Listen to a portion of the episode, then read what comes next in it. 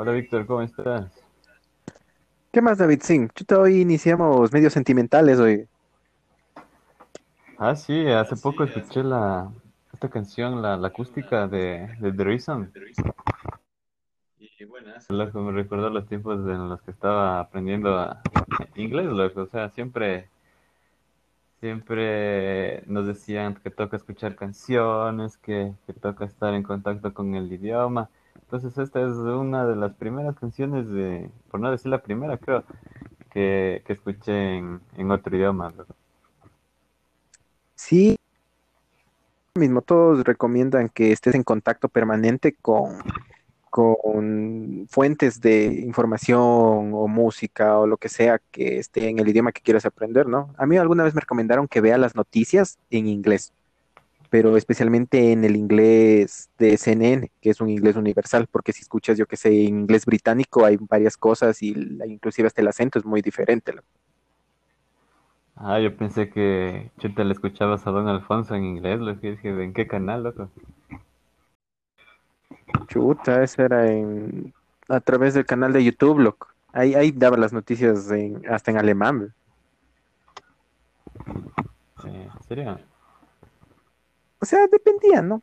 No, depende de, de- lo que quieras también verlo. Por ejemplo, eso te digo, yo veía las noticias de CNN. Ahí escuchaba yo en idioma inglés para medio seguir sintetizando dentro del cerebro, ver si funcionaba.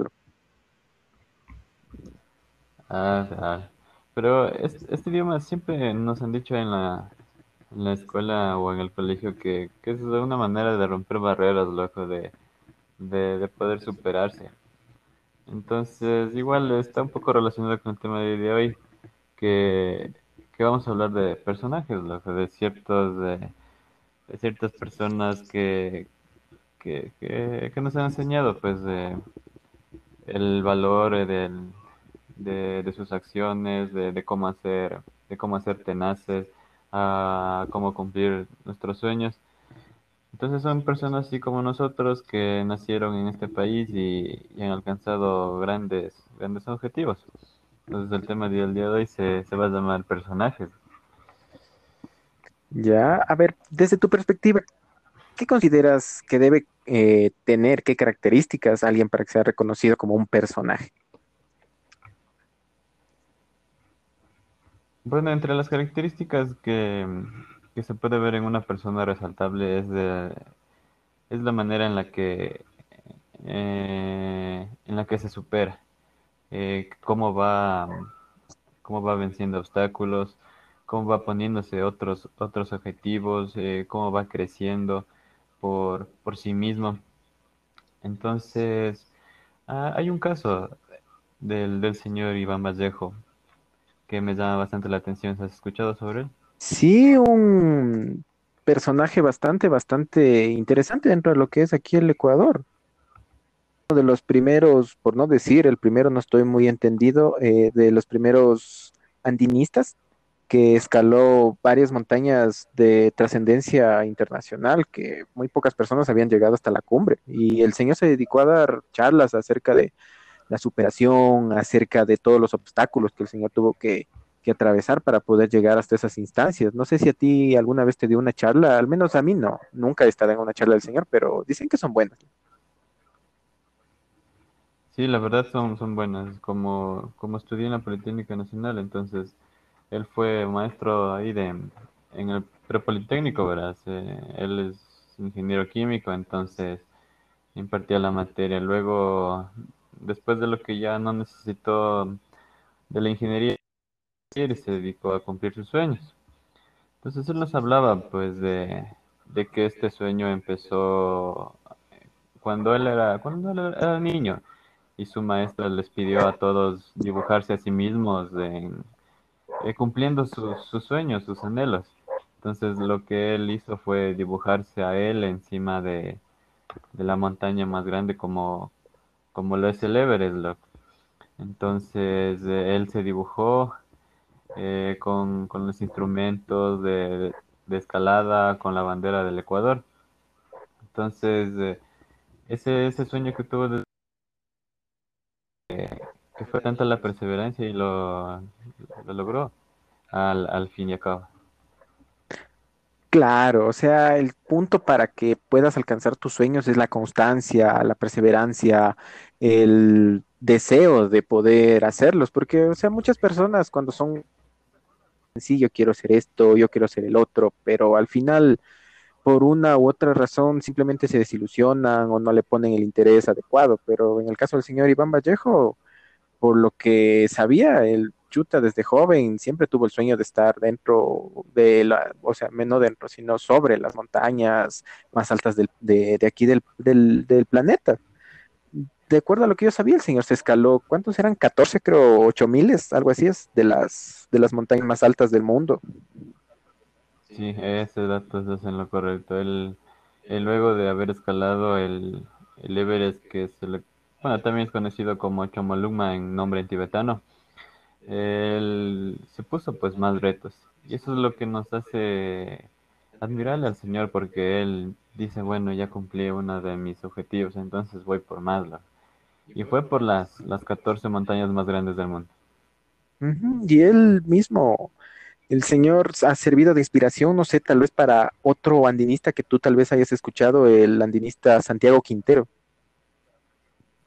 Ah, sí, él fue siguiendo los pasos de Iván, ¿no es cierto? Claro, él siguió los pasos del Señor, pero hay una característica que lo diferencia, Santiago, que por ejemplo él no tiene la mitad de sus pies y a pesar de ello ha subido a montañas súper, súper altas. Claro. Igual, siguiendo el ejemplo de Iván Vallejos, hasta sin oxígeno a las varias de esas, de esas montañas y es, es un ejemplo a seguir porque él, a pesar de su discapacidad, de su eh, limitada motricidad que podría tener, ha escalado montañas y ha llegado a lugares donde otras personas ni siquiera se imaginarían. Y eso es un símbolo de la constancia, de que si quieres algo lo puedes alcanzar si es que en verdad, en verdad le metes las ganas necesarias. Claro, es, eso es, verdad, loco. O sea, uno, uno es el que pone ahí ese querer el, de, de superarse, de alcanzar cosas, loco, porque limitaciones pueden existir, pero eh, puede ser más grande la- las ganas de, de querer realizar un, un sueño. Y eso es lo- igual habla Iván en, su, en alguna de sus charlas de que, que, que, que existen dos tipos de personas, loco. Eh, haciendo una analogía en cuanto al andinismo, hay una, hay un tipo de persona que sube con oxígeno sin oxígeno. Entonces, ¿qué quiere decir esto? Con oxígeno es que cuando tienes eh, menos preparación, cuando tienes una pequeña ayudita y, y alcanzas igual eh, la meta. En cambio, cuando, cuando no utilizas oxígeno es donde tienes que prepararte más, tienes que estar preparado para todo, tienes que ponerle más ñeque a tus entrenamientos. Entonces, al, al final y al cabo vas a, a llegar a, a tu meta. Porque él cuando alcanzó el Everest, se tomó una foto y, y ahí estaba él y otro personaje más que, que él, que él así había subido con, con tanques de oxígeno. Pero al final eh, llegaron a la meta. Entonces, él nos hace esa analogía de que, de que hay estos dos tipos de personas, loco. Los que se esfuerzan demasiado para conseguir algo y los que no tanto. Que tampoco hay que descartar, ¿no? Ese esfuerzo que también les eh, le pone, pues, a la, para realizar alguna actividad. Obviamente, no hay que desmerecer el que hayan llegado hasta allá arriba, sea o no sea con oxígeno, se esforzaron. También debieron haber tenido una preparación, claro, no tan gran, tan amplia como la del señor Iván Vallejo, eso sí es cierto, porque tal vez no han tenido el incentivo que ha tenido él para seguirse superando a sí mismo, para seguir cumpliendo metas de acuerdo a lo que él desea, a sus capacidades. Pero si es que llegaron allá, igual sea o no sea como te decía con oxígeno, también es un, algo loable, es, es una gran proeza, porque no cualquiera dice, yo subí el Everest y llegué hasta la cumbre.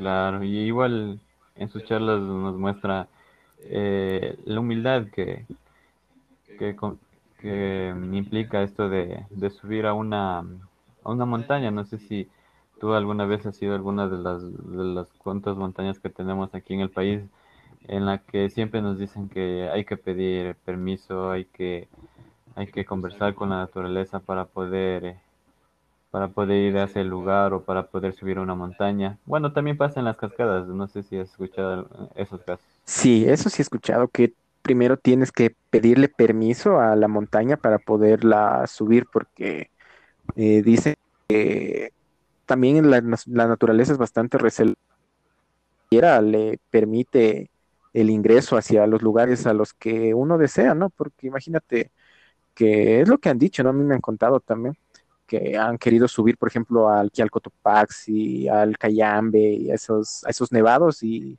no han tenido, a pesar de tener la preparación completa, las, la naturaleza mismo se encarga de demostrarte que a pesar de que te prepares y de que estés completamente eh, seguro de, de, estar ahí, si es que no hay respeto por la naturaleza, pucha, las condiciones no te ayudan para nada, para nada, y así seguirá. Lo,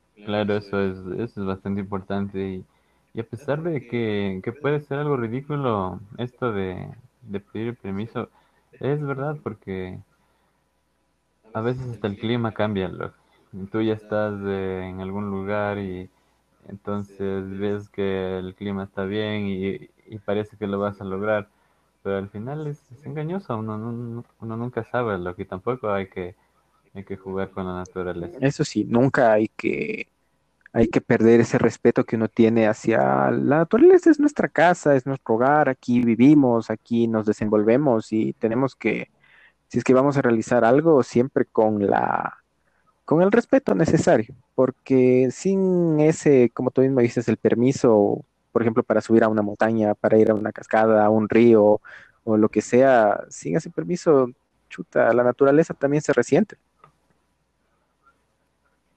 Claro, eso, eso también. Igual, eh, aparte del, de la naturaleza, también hay que saber hacerle a tu cuerpo y saber tus capacidades. Entonces es aquí en donde entra nuestro segundo personaje, eh, Jefferson Pérez. Sí, es una persona bastante, es otro ejemplo súper, súper interesante de superación. Sabemos, ¿no? Obviamente Jefferson Pérez, cuencano, eh, estuvo recientemente en las anteriores elecciones alcalde candidato igual por el ejemplo que el señor daba. Yo recuerdo que cuando daban la semblanza, él cuando en sus primeros años, en sus primeros inicios, él hacía mandados y decía que corría por ahí por las calles empedradas de Cuenca y se daba una y otra vez subía y bajaba y esa era su preparación. Y es algo bastante, bastante interesante porque igual decían que eh, los zapatos que él tenía eran todos rotos, eh, y a pesar de ello nunca, nunca se dejó, inclusive hasta cuando ganó la medalla creo que tenía los zapatos rotos, algo así era que alguna vez escuché.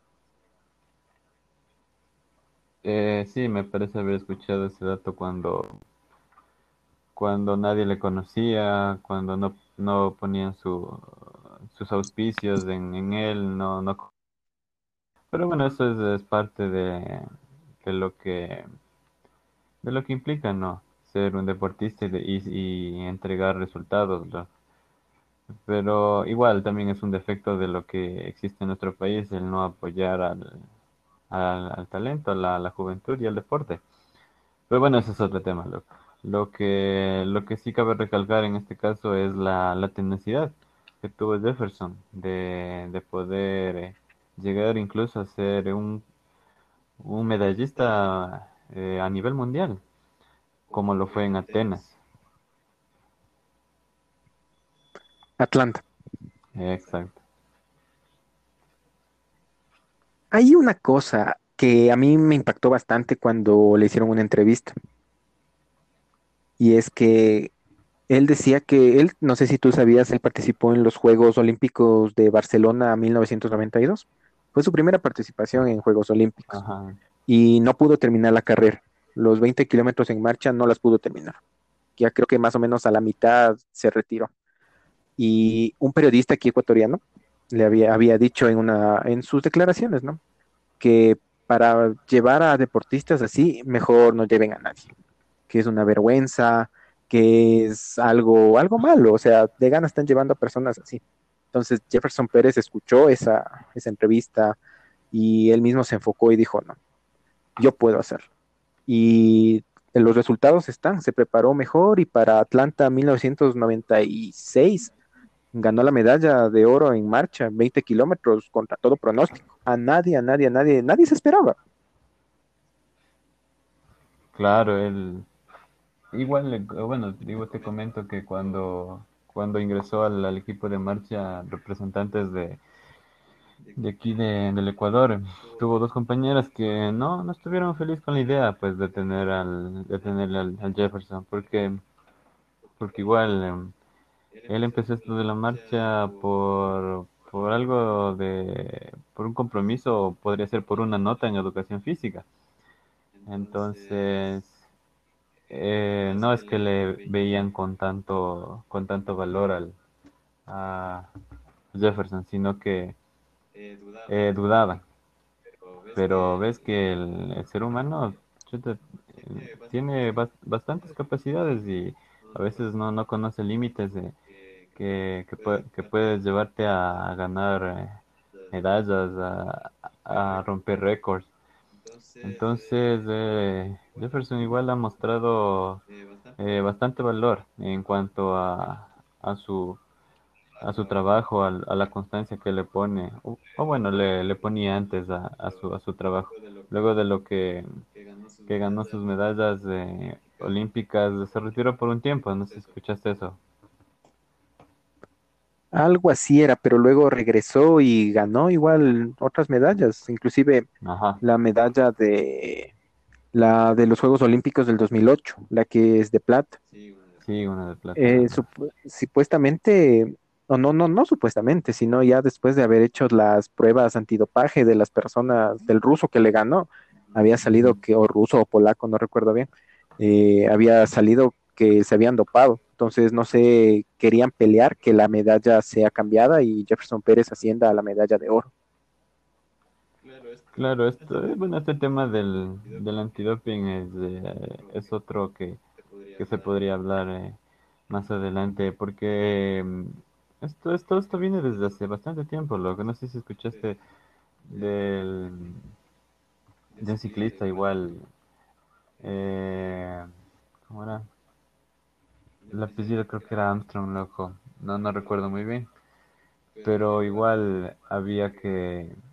Eh, él se dopaba, entonces eh, mucha gente se enteró esto luego de lo de que se, se normalizara pues estas pruebas para, para que haya una una cómo se que haya justicia, que haya una equidad en cuanto a, a los deportes de alto rendimiento.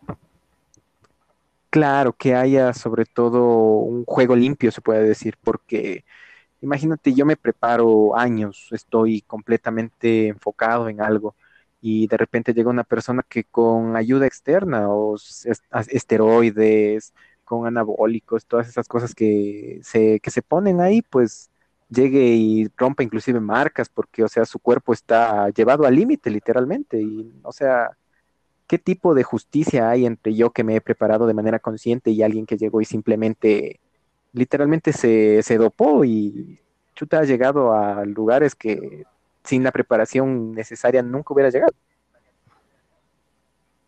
Claro. Entonces, bueno, este fue el, primer caso, ¿no? Pues de, de, lo que yo había escuchado de, de, doparse en unas en competencias. Lance Armstrong es el nombre del, del ciclista que, del que te hablaba. Pero, pero bueno, en cuanto, en cuanto a Jefferson, igual él, él después de, de realizar sus hazañas deportivas terminó la universidad, sacó sus, pudo sacar su título, pudo ser profesional y, y como mencionaste, volvió para ganar una, una medalla de plata, pese a bastantes pronósticos, pese a que la gente decía que no lo iba a lograr eh, pudo conseguir un segundo puesto que tranquilamente pudo haber sido. Sí, la verdad sí, todo el mundo reconoce que eh, la calidad deportiva del señor Jefferson Pérez es literalmente la de un super, super atleta, porque tiene, ha roto marcas, se ha preparado y, sigue, y seguía pues en actividad en constante preparación, terminaba una carrera y ya estaba preparándose para la otra, eso mismo le llevó a tener otras medallas, no solo las medallas olímpicas, tuvo medallas en, en campeonatos internacionales, en campeonatos panamericanos y demás, y chuta, es un gran ejemplo el señor, la verdad. Sí, es un, es un gran ejemplo, así como mencionaste que empezó desde niño eh, repartiendo periódicos o bueno, eh, marchando ahí en el Parque de la Madre de Cuenca. Él es un, un claro ejemplo de tenacidad, de que hay que llevarle el cuerpo al límite, de que si, se, si es que se puede llegar a alcanzar una, un, un estado ¿no? en el que tú dices, eh, estoy cansado, pero todavía doy para más. Es, es, es algo de admirar, ¿verdad? Es aunque, aunque no lo creas en el, el caso de los deportes, o puede ser en cualquier otro, otro aspecto, ¿no? Es lo que nos caracteriza, nos caracteriza como seres humanos, de que, de que podemos dar más, lo si es que nosotros tenemos en, en nuestra mente eso. Sí, la verdad, sí, son cosas que se pueden llevar a la, a la vida diaria, ¿no? De seguirse esforzando, no necesariamente, como tú dices, en, para alcanzar una o para algún logro que me haga resaltar de entre los demás, sino para un logro personal, para algo que yo quiero alcanzar en mi vida, es mostrar esa misma tenacidad, ponerle el mismo empeño, las mismas ganas que ponen estos personajes importantes, relevantes y también alcanzar los objetivos que uno se plantea, ¿no? Claro. Entonces, eh, aquí entra pues los, nuestros siguientes personajes y, y también lo, parte de la, de la inspiración de este podcast. Eh, mira, yo soy un, ¿cómo sería? Un admirador de las personas que, que hacen comunicación, que utilizan los medios para enseñar, enseñarnos cosas, para ver al, a la ciudadanía de diferente manera, de tener una de una opinión crítica. Entonces, los siguientes personajes a analizar son Yalal y Rodrigo. El señor Yalal Dubois y el señor Rodrigo Padich. ¿Cómo olvidar pues esas, ah, esos días, esas noches, mejor dicho, en las que uno llegaba, prendía la televisión y veía a un grupo de chicos, ¿no? Algo que no se había visto, al menos en la televisión ecuatoriana. Frentes, súper chuta, tenían una energía, transmitían igual un carisma y una increíble fuerza dentro de sus palabras, dentro de sus segmentos. Y al menos a uno joven le impactaba, pues que haya un tipo de programas así después de ver solamente los noticieros o programas cómicos eh, basados en chistes, insultos y demás cosas, ver un humor hasta inclusive un poco más refinado, era para alguien súper novedoso, la verdad. Claro, y, en esto se basan, pues, eh, y Rodrigo, a, la crítica fundamentada, loco, a, poder decirle, bueno, este presidente es esto, es esto, pero lo, critican de una manera que, no falta respeto, que se mantiene ahí entre los, entre los lineamientos, ¿no? Pues de, no, de no faltar el respeto a esa persona, sino de, de cuestionarse, de, de siempre cuestionarse lo que hace, de si es que está haciendo mal o no con, de una manera irreverente, como lo mencionaste. Entonces, eh, este par de personajes eh, son, son psicólogos de, profesión, pero me parece que alguna vez lo dijeron que son comunicadores de vocación. Claro, ellos se graduaron, creo que en la Universidad Católica, si no estoy mal. Sí.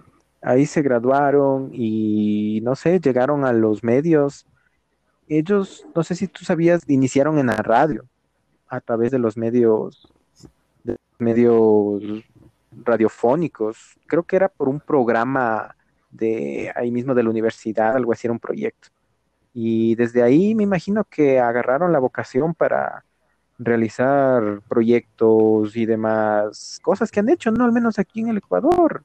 Ese tipo de, programas no se han visto y ellos llegaron con esas ideas novedosas, trajeron ese formato, eh, como tú mismo dices, crítico hasta, pero siempre manteniendo un, una línea que les permitía eh, ser llamativos, que inclusive les, les dejaban, o sea, podían estarte eh, criticando, podían estarte diciendo una u otra cosa, pero siempre manteniendo un humor, un humor bastante ameno, la verdad. A mí, a mí en lo personal siempre me ha gustado el, el humor que manejan ellos, igual la forma en la que ellos hablan, en la que se expresan y todo. La verdad, todo lo que han hecho ellos siempre ha llamado la atención.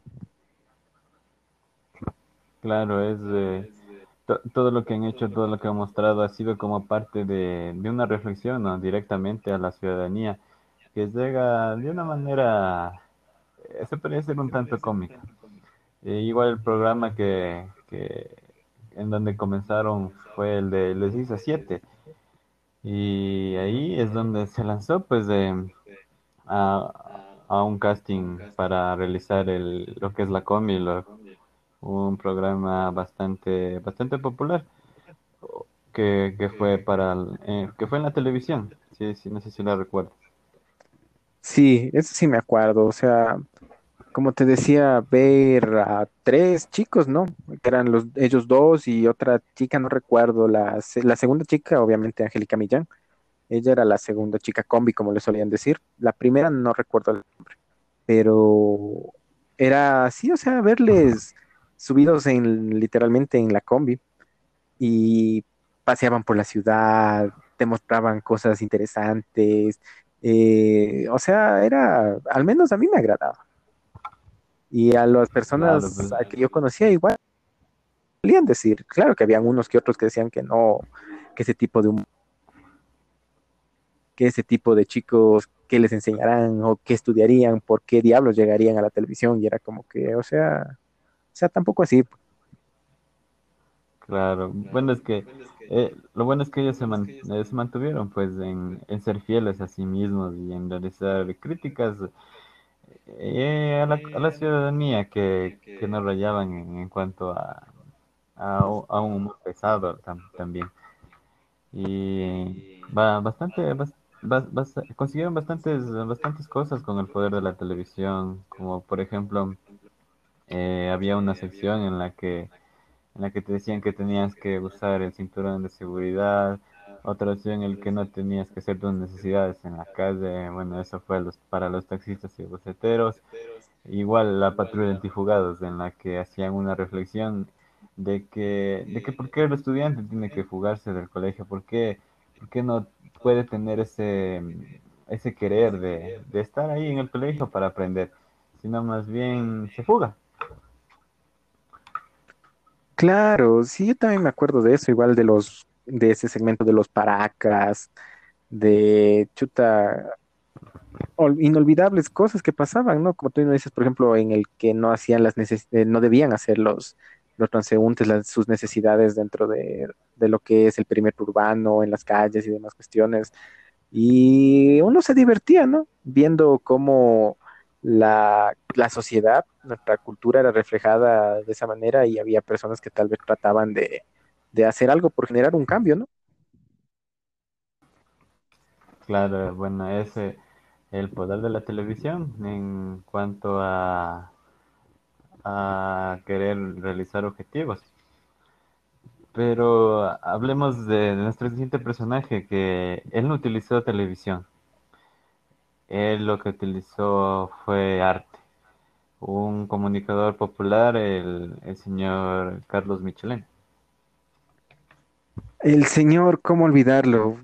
Llegar al parque, ¿a cuál era? ¿Elegido? ¿A Alameda? ¿Cómo es? Sí, elegido. elegido.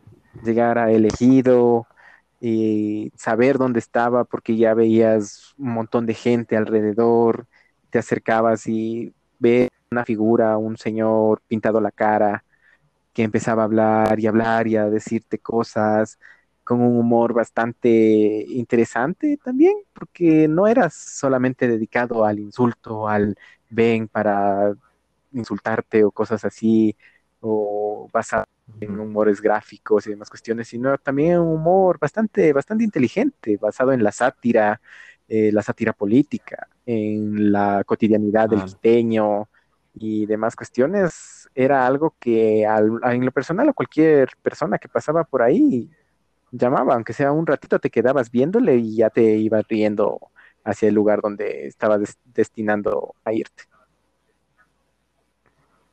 Claro, como, mencionaste, eh, él, empezó pues en el Parque Elegido y justo fue cuando hubo represión por el, por parte del señor León Febres Cordero. Entonces, algún, él cuenta, ¿no? Algunos de sus, de sus compañeros artistas en ese tiempo tuvieron que emigrar eh, por, por persecuciones. Otros fueron a parar en prisión, porque esto de, de criticar eh, a, la- a los gobiernos del presidente se, veía mal, pero eh, lo, lo admirable de él es el, el amor al arte que tenía, al- a, comunicar a, a la, a la ciudadanía de, con, con su manera, al, al criticismo, como te mencioné anteriormente, fundamentado. Entonces, es una persona digna de admirar y aparte de lo que nos, nos, saca unas cuantas risas. Claro, y eso te demuestra que no es necesario que un artista, un comiquero, una persona que le guste el teatro, eh, ser dramaturgo y demás cuestiones, no es necesario que esté dentro de un gran teatro, un escenario gigante con mucha preparación, con personas detrás y demás cuestiones para demostrar que es bueno. O sea, mientras tú le tengas amor a lo que haces, mientras tú tengas algo que decir de una manera inteligente, de una manera bastante creativa, eh, ya eres un artista de verdad, porque en verdad te agrada y sabes cómo hacer las cosas.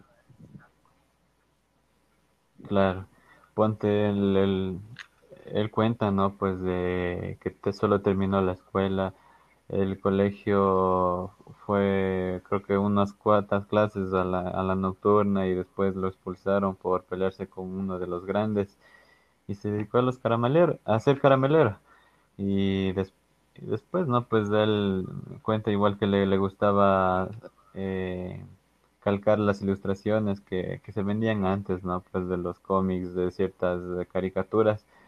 Y algún, y algún día le, le dijeron, pues, de, que, de que vaya, que se dedique a eso, al arte, si es que le gusta eso, vaya ya a la, a la Casa de la Cultura, pues, a, seguir eh, eh, arte pero más bien se encontró con teatro, porque la Casa de la Cultura ofrece, o bueno, no, no estoy muy al tanto de esto, pero cuando yo eh, cursaba los, el bachillerato, la Casa de Cultura ofrecía algunos cursos como son el teatro, la música y, y el arte. Claro, él también no es que llegó y simplemente se paró en la calle y empezó a hablar cosas. O sea, él también tuvo su preparación porque el que te haya fascinado el mundo del teatro, el mundo de la expresión artística, eh, a él le motivó para seguir preparándose, para no solamente ser uno más de las personas que están en la calle, tal vez haciendo algún malabar, diciendo algún chiste, alguna cosa, sino eh, pensar bien lo que él decía y ser bastante crítico, ser bastante inteligente, meter eh, como te decía, sátira dentro de sus comentarios. Y chuta, eso ha hecho que él también sea reconocido, inclusive no sé eh, si es que ha ganado tal vez algún premio, o al menos yo pienso que debería haberse ganado algún, algún reconocimiento. Bueno, él, él también es un hombre, un hombre humilde que, que recibir, ponte reconocimientos. sí, sí he escuchado casos de que, de que se ha recibido, pero creo que lo, lo, lo mantiene así para él, para, super- para representarse, representar su superación personal. Y, y como dijiste ahí en el parque, igual sabía estar ahí con la, con la señora de las naranjas, luego la, doña Veneno, queriendo sacar sus, sus moneditas. Claro, es que chuta, imagínate ahí en el solazo, eh, con el viento, a uno le ardía la garganta, entonces una naranjita nunca quedaba mal. Claro, igual como te mencioné en el podcast anterior, eh, esos naranjas que pela la, la señora de edad, son pepas, loco. Es así, ¿de dónde sacará las naranjas? No no sé, pero chévere, chévere. que tiene su propia plantación de naranjas y viene a, a- a exportarte acá. loco. algún árbol en el ejido de ser de naranjas de, los tantos gays. Claro, pues hay platanera. Ah, y bueno, de lo que comentaste, esto del, de- del criticismo, de, de, de que no, de que no insultar a la gente y de, y de quedarse así en, en, en no llegar a, a no a faltar el respeto pues a las personas también existen estos, esos comunicadores que es igual las de haber escuchado loco el, el José Malpaquiri y el Chaf. Ah, sí, de- y llegaron con una propuesta igual innovadora, diferente y que a muchas personas, inclusive hasta la actualidad, siempre han seguido de cerca su carrera por tal vez hasta cierto punto ponerles la piedrita, como suelen decir, en el camino, porque su humor eh, sí es bastante, bastante especial, si se si cabe el término, porque hay muchas personas a las que les caen pesados, a las que les caen bastante, bastante eh, mal ese tipo de, de, de expresiones que ellos suelen usar. Pero al menos a mí en lo personal, eh, nunca, nunca está de más cuando hay la oportunidad de escucharles en la radio, yo siempre lo hago. Claro, es, el, humor que se maneja en ellos es, está al límite. Como mencionaron alguna vez, es- se, se mantienen a, un- a una cierta raya en, el que no, no, no le ofendes a, alguien, sino que igual eh, tú, creas ahí tu, tu pensamiento, tus razonamientos en cuanto a, a criticar a alguien pero sin faltar el respeto.